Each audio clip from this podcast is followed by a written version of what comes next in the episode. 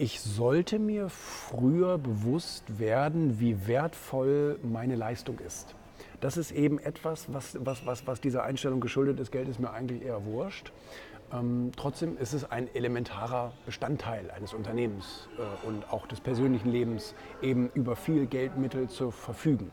Es, du, musst ja Geld nicht, du musst ja Geld nicht lieben oder irgend sowas ähnliches, aber ähm, du solltest dir deines eigenen Wertes bewusst werden und auch immer checken, wie viel ist das, was ich da leiste, der Mehrwert, den ich da bringe, wie viel ist der Wert und wie konkurrenzfähig ist das, was ich da gerade äh, äh, verlange an, an, an Geld.